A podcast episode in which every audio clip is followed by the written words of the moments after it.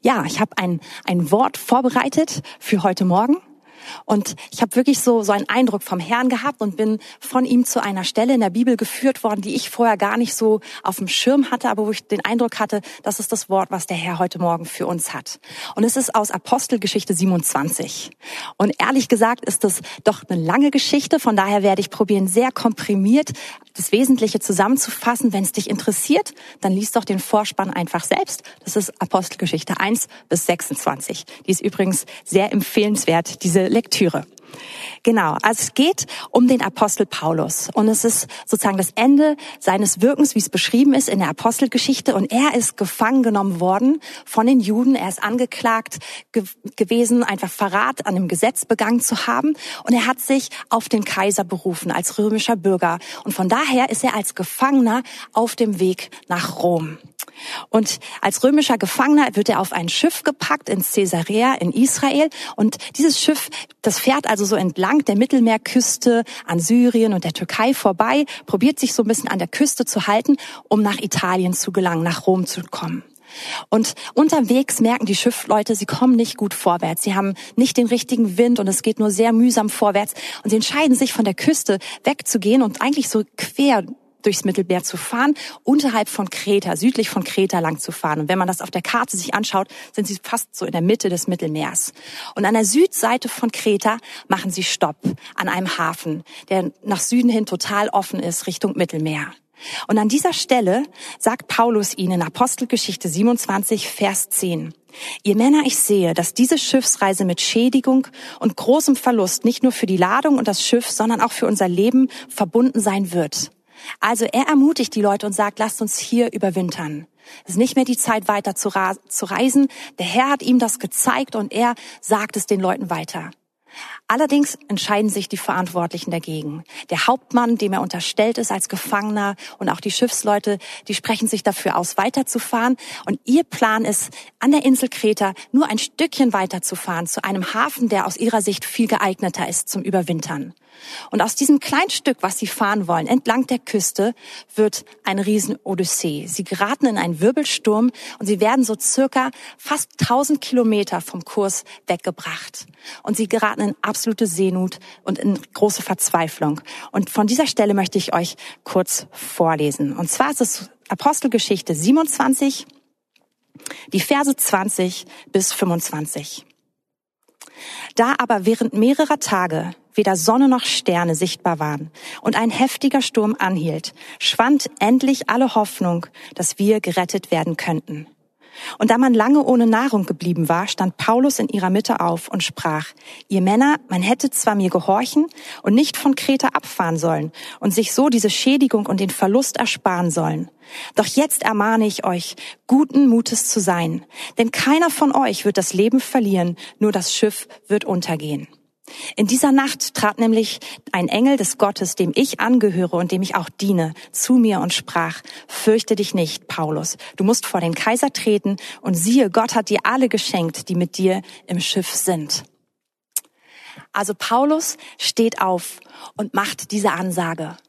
Und was ich so faszinierend finde an dieser Ansage, ist, dass Gott sagt, dass Gott sich zeigt, dass er zeigt, wer er ist, dass Gott sagt, ich bin immer noch ein gnädiger Retter die, ihr habt zwar nicht auf mich gehört, ihr habt nicht auf meine Leitung gehört, ihr habt nicht auf meine Worte gehört, aber ich bin gnädig. Ich möchte euch immer noch retten. Und jetzt nehme ich so ein bisschen was von der Geschichte vorweg, also ich spoiler ein bisschen. In, in, in dem, was jetzt kommt, werden die Schiffsleute noch probieren, sich alleine abzusetzen und einfach die, das ganze Schiff zurückzulassen. Und das sind 276 Personen an Bord, um sich selbst in Sicherheit zu bringen und die anderen zurückzulassen. Und dann ist es außerdem noch so, dass die Soldaten versuchen werden, die Gefangenen umzubringen, zu denen Paulus gehört. Und trotz all dieses Übel, was stattfindet, trotz all den Dingen, die nicht gut sind, sagt Gott, ich will immer noch die ganze Mannschaft retten. Ich bin immer noch ein liebevoller und gnädiger Gott. Und das berührt mich an dieser Geschichte. Und dieser Charakter Gottes, der hat sich gar kein bisschen verändert. Gott ist noch genau der gleiche liebevolle Retter. Und niemand hat verwirkt, dass er dich retten möchte. Auch in diesen Zeiten jetzt, wenn du denkst, oh Mann, Corona greift um sich, vielleicht war ich nicht so weise, vielleicht habe ich mich irgendwie blöd verhalten. Ich will dir sagen, Du hast die Rettung Gottes nicht verwirkt. Du hast nicht die Möglichkeit verwirkt, dass Gott sich in deinem Leben erweist, sondern Gott ist groß und Gott ist gnädig. Und Gott möchte sich wirklich dir zeigen. Und der Name Jesus, der heißt, Gott ist Rettung.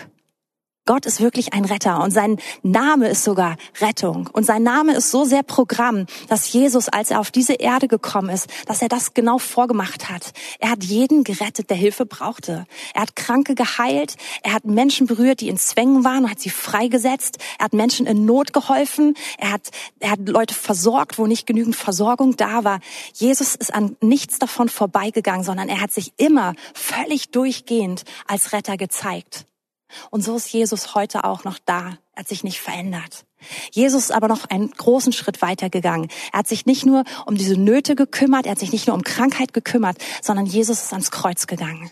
Und Jesus ist dorthin gegangen und ist dort für uns gestorben, um nicht nur Krankheit und Sünde auf sich zu nehmen, sondern auch um diese Trennung zu überwinden. Diese Trennung, dass wir von Gott getrennt sind, dass wir nicht mit ihm in Verbindung leben können, dass wir seine Liebe nicht erleben können, dass wir uns um alles selber kümmern müssen, dass wir alle Herausforderungen, alle Nöte mit unserer eigenen Energie, mit unserem eigenen Know-how be bewältigen müssen.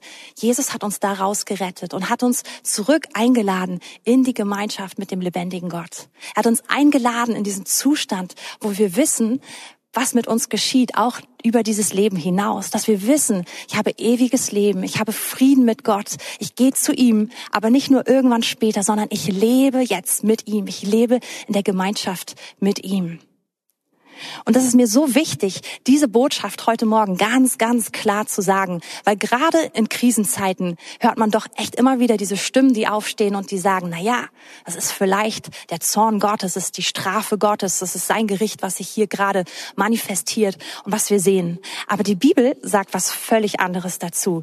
Es das heißt nämlich in Johannes 10, Vers 10, und da sagt Jesus, der Dieb, und damit meint er den Teufel, er kommt, um zu stehlen, zu töten und zu verderben. Und dann sagt er, ich, der Retter, ich bin gekommen, damit sie das Leben haben und es im Überfluss haben.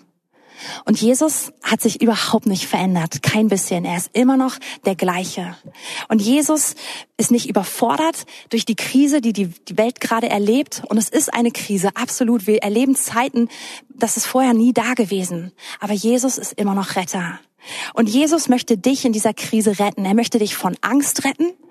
Er möchte dich vor Krankheit bewahren. Er möchte dich aus Hoffnungslosigkeit herausretten. Aber er will dich nicht nur durch diese Zeit hindurchbringen, sondern er möchte dich auch hineinretten in die Beziehung mit dem lebendigen Gott. Er möchte dir ewiges Leben schenken. Und so redet Paulus also in die Geschichte hinein, die wir lesen in Apostelgeschichte 27 und, und macht klar, unser Gott ist ein guter und gnädiger Retter. Und bevor er jetzt ein zweites Mal aufsteht und nochmal so richtig kühn loslegt, möchte ich ganz kurz, dass wir uns mal Paulus anschauen. Wer ist dieser Kerl? Wo kommt dieses mutige, kühne Verhalten her? Und das ist eigentlich ziemlich leicht, weil er hat viel von dem niedergeschrieben, was er denkt und wer er ist. Und als erstes muss man einfach mal feststellen, Paulus ist in dieser Situation nicht das erste Mal in seinem Leben in Todesgefahr. Es gibt im zweiten Korinther 11 ab Vers 23, da gibt es so eine, ja, wie so, da so eine Aufzählung, so, ähm, ja, eine Aufzählung davon, was er alles schon erlebt hat. Und die ist dramatisch. Paulus ist schon viele Male mit 40 weniger Einschlägen verprügelt worden von den Juden. Das ist eine Strafe, die eigentlich der Todesstrafe gleich war. Paulus ist schon gesteinigt worden. Paulus war schon vor dieser Begebenheit dreimal in Seenot und ist mit einem Schiff untergegangen. Paulus ist unter Räubern gewesen, viele, viele Male im Gefängnis gewesen. Paulus kannte sich mit Bedrohung wirklich aus. Und was total interessant ist, wenn Paulus bedroht ist, dann schreibt er so etwas an seine Freunde, an, an die Gemeinden, die, die er total liebt. Dann schreibt er ihnen, freut euch. Abermals sage ich euch, freut euch. Paulus ist gar nicht verunsichert dadurch, sondern Paulus sagt, Gott ist immer noch gut und es gibt immer noch Grund, sich zu freuen. Er sagt, er schreibt in Philippa 2, Vers 17 zum Beispiel sogar der Gemeinde, wenn ich selbst bei dem Opfer eures Gottesdienstes geopfert werde, also wenn ich draufgehe wenn ich für das Evangelium mit meinem Leben bezahle, dann freut euch. Dann mache ich das gerne. Und dann freut euch sogar für mich. Paulus schreibt sogar noch weiter in Philippa 1, Vers 21, Christus ist mein Leben und Sterben ist ein Gewinn. Und ich wüsste nicht mal, was ich wählen sollte. Paulus ist so sicher in dem, dass Gott in Kontrolle ist, dass er keine Angst hat, nicht mal Angst vor dem Tod. Und eine Stelle, die vielleicht ganz besonders erklärt, wo das herkommt, ist Philippa 3, Vers 9. Und ja, Vers 9, das ist eigentlich eine längere Passage, wo er sagt, ich habe alles zurückgelassen. Alles, was mir wertvoll war in meinem Leben. Alles, worauf ich hingelebt habe. Meine großen Ziele, meine Träume, meine Wünsche. Das, was ich erreicht habe. All das ist mir extrem unwichtig geworden. Im Gegensatz dazu, meinen Gott zu kennen. Und dann sagt er, und in ihm gefunden zu sein. Und Paulus hat sich so eng verbunden mit seinem Gott. Er ist in diese ganz tiefe, ja, untrennbare Beziehung zu ihm hineingegangen, dass er total sicher ist in ihm. Und dass er weiß, in ihm bin ich sicher. Es gibt keinen sichereren Ort auf der Erde, als ganz nah in der Gegenwart Gottes zu sein, als sich mit ihm zu verbinden und zu wissen, er ist bei mir, ich bin bei ihm. Wir sind, wir sind so eng miteinander verbunden, dass wir eins sind. Das ist der sicherste Ort, den es gibt. Und das ist auch der Ort, wo jede Furcht weicht. Das heißt im Wort Gottes, dass nämlich die vollkommene Liebe alle Furcht vertreibt. Und Paulus ist also ein großes Beispiel für, für, Mut. Aber eigentlich ist er ein Beispiel dafür, was es heißt, sich so doll beim Herrn zu bergen, so nah an ihm zu sein, dass, dass alles andere unwichtig wird. Und ich finde das immer wieder faszinierend, auch in Zeiten von Not Menschen kennenzulernen, die genau das leben und die sich so sicher der Gegenwart Gottes sind, dass sie schier angstlos sind, dass sie einfach wissen, Gott ist gut und ich kann nach vorne schauen, weil er alles in der Hand hat. Und ich weiß nicht, wie es euch geht, aber gerade in diesen Zeiten jetzt von Corona, wo wir viele, viele Nachrichten hören und ich schaue natürlich die Nachrichten an, ich finde es extrem wichtig, gut informiert zu sein und auch den den ähm, Vorgaben zu folgen, die unsere Regierung gibt, weil sie uns wirklich schützen möchte. Und also ich höre mir das an und ich informiere mich, aber ich merke dann richtig, wo dieser Punkt ist. Gott, ich muss viel näher an dir sein als an den Nachrichten.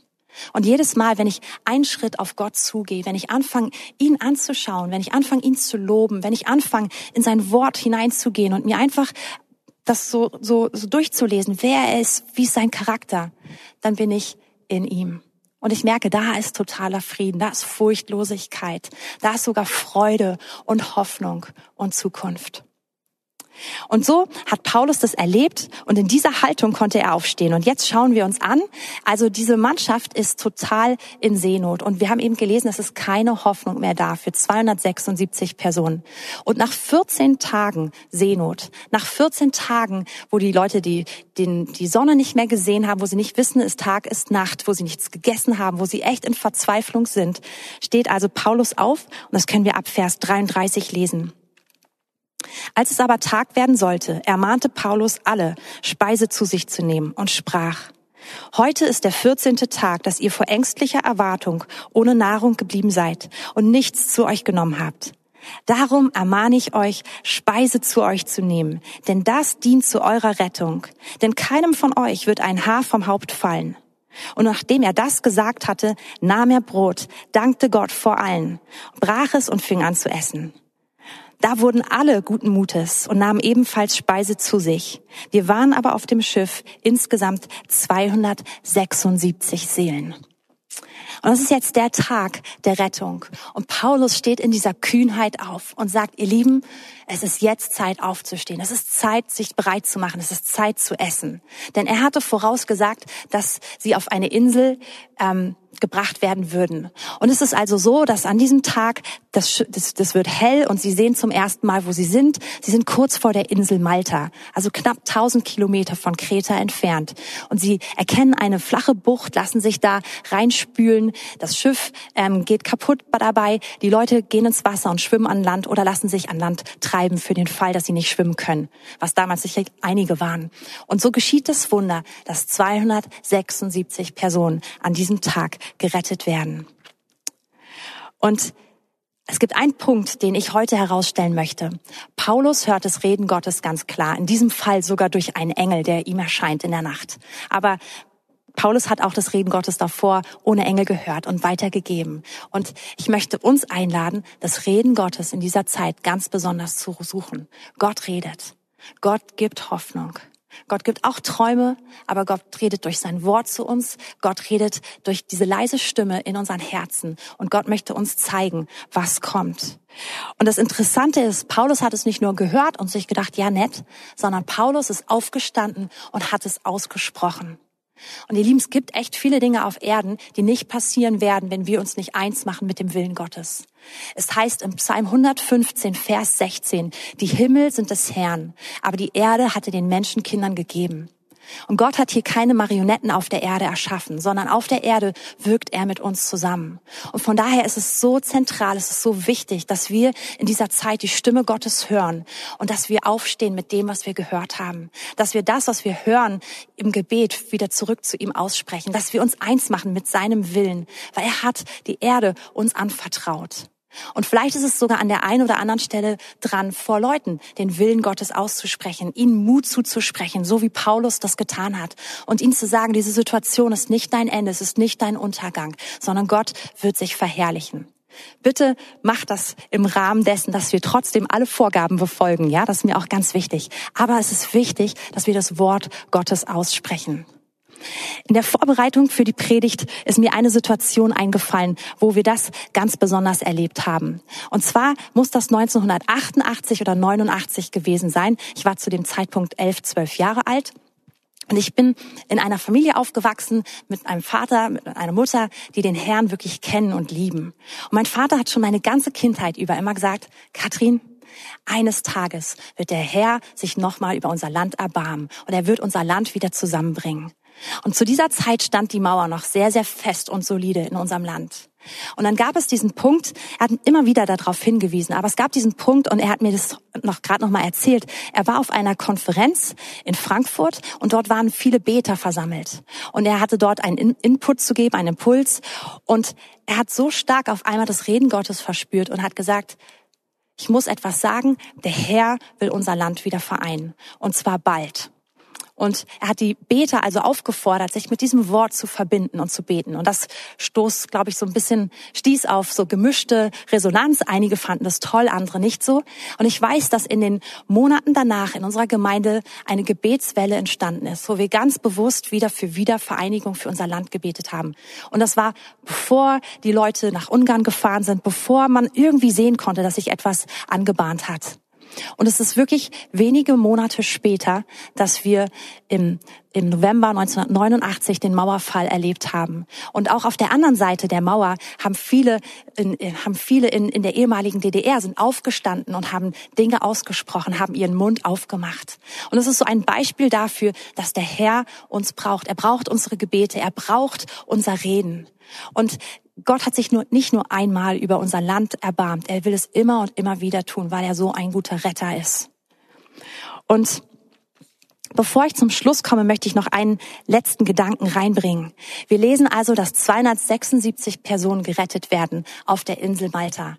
Aber nicht nur das, sondern Paulus muss auf dieser Insel überwintern und er kommt, wird untergebracht bei einer sehr einflussreichen Person und heilt einen Verwandten dieser Person, weil er krank ist. Und es spricht sich herum und dann lesen wir, dass alle Kranken der ganzen Insel zu Paulus gebracht werden und dass Paulus ihnen dient und dass sie alle geheilt werden.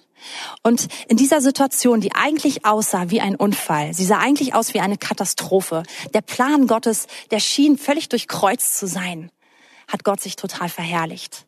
Er hat 276 Menschen gerettet, die dem sicheren Tod eigentlich angehörten. Er hat darüber hinaus, hat eine ganze Insel das Evangelium gehört. Und Paulus ist seinen Weg weitergegangen und hat das erfüllt, was der Herr für ihn vorbereitet hat. Und ich glaube, dass das genauso auch in unserer Zeit ist. Wir haben häufig so einen krassen, eine Vorstellung davon, wie das Wirken Gottes aussieht. Gerade wir Christen. Wir haben Bilder davon, wie sieht es aus, wenn das Reich Gottes wächst. Wir haben Bilder von Erweckung in unserem Kopf. Und im Moment sehen diese Bilder völlig durchkreuzt aus. Aber ich glaube, dass der Herr uns erinnern möchte, ich bin in Kontrolle und ich kann diese Situation total zum Segen wenden. Ich kann diese Situation verwenden zu meiner Ehre und zu meiner Herrlichkeit. Ich bin groß. Und lasst uns das glauben. Lasst uns das in diesem Moment glauben und diesen Moment nicht vorbeigehen lassen, sondern ich glaube, es ist wichtig, dass wir richtig reagieren. Und das, wie ich es eben gesagt habe, der Herr hat Gutes für uns vorbereitet, Gutes für uns als Land, Gutes für jeden Einzelnen von uns, aber es passiert nicht automatisch. Es passiert nicht ohne uns.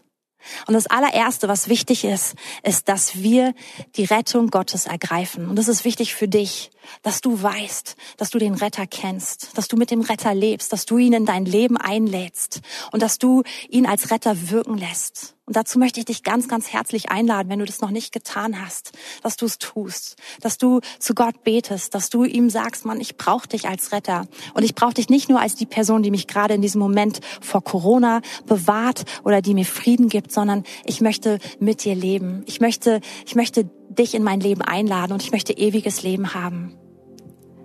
Dann sind wir natürlich gefragt, in ihm zu sein, so wie wir das eben von Paulus gehört haben uns total einfach in ihm zu bergen, uns richtig in seinen Worten zu verlieren. Das haben wir letzte Woche in der Predigt gehört, dass wir so tief reingehen können, dass es unsere Identität wird und dass die Liebe Gottes uns völlig ausfüllt.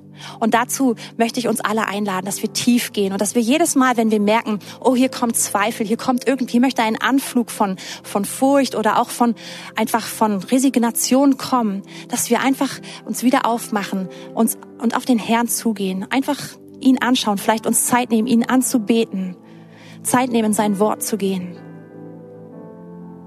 Und wieder an diesen Punkt zu kommen, wo wir merken, ich bin in ihm geborgen. Ich verliere mich schier in ihm so sehr, dass alles andere weichen muss, dass Furcht gehen muss, dass Sorge gehen muss.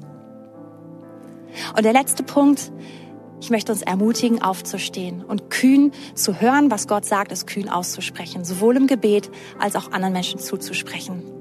Es, unsere Gebete sind gefragt, aber auch ja einfach, dass wir den Willen Gottes verkündigen, ist gefragt, mehr als je zuvor.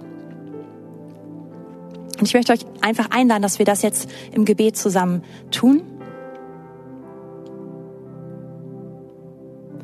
Herr, wir danken dir einfach dafür, dass du so ein guter Gott bist, dass du ein Gott bist, der gerne rettet, dass sich dein Charakter noch nie verändert hat. Wir danken dir, dass du Herr bist in dieser Situation. Und Herr, ich bete, dass du dich als Retter erweist für jeden, der dich noch nicht als Retter erlebt hat. Und wenn du Jesus in dein Leben einladen möchtest, dann sprich mir doch jetzt einfach folgendes ganz kurzes Gebet nach. Es geht darum zu sagen, ich möchte mit dir leben, ich lade dich ein in mein Leben und bitte sei du mein Herr. Jesus, ich danke dir, dass du mein guter Retter bist. Das darfst du jetzt einfach wiederholen, da wo du bist. Und ich lade dich ein als Retter. Ich brauche dich. Danke, dass du alles getragen hast, was mich von Gott trennt. All meine Schuld, mein Versagen, sogar meine Not und meine Krankheit. Und ich lade dich ein, Herr meines Lebens zu sein. Ich lade dich ein, mein Retter zu sein. Ich lade dich ein, mir Frieden zu geben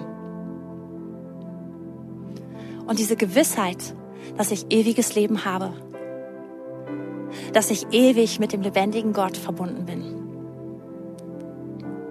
Ich danke dir, dass du gut bist. Und ich möchte auch noch weiter beten für alle, die von Angst gerade gequält werden, die merken, dass Angst wirklich nach ihnen greifen möchte. Und ich möchte für Kühnheit beten. Nicht nur dafür, dass Angst geht, sondern für diese Kühnheit. Und Herr, ich danke dir dafür, dass du der Gott bist, der triumphiert hat am Kreuz über alles, auch über Angst. Und Herr, so bete ich, dass jede Angst, die gerade nach uns greifen möchte, Angst, die uns kontrollieren möchte, die auch einfach eine negative Zukunftserwartung bringen möchte, ich bete, dass sie jetzt austrocknet in deiner vollkommenen Liebe. Ich bete, dass du jeden in die Gemeinschaft mit dir hineinziehst, so sehr, dass wir merken, wir sind erfüllt von dir, nichts anderes hat Raum.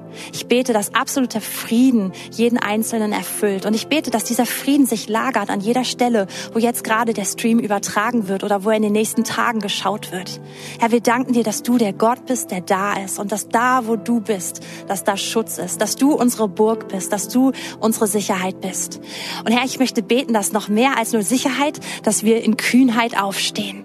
Herr, ich bete dafür, dass wir mehr als je zuvor deine Stimme hören. Ich danke dir, dass du sagst, dass deine Schafe deine Stimme hören. Und so bete ich, dass wir uns aufmachen, wirklich hinzuhören, was du sagst. Und dass du uns eine Freude und eine Kühnheit gibst, das im Gebet auszusprechen. Und auch einfach deine Hoffnung radikal auszusprechen mit jedem, mit dem wir zusammen sind. Ich danke dir, Herr, dass, dass, dass du gut bist und dass du in uns aufstehst. Amen.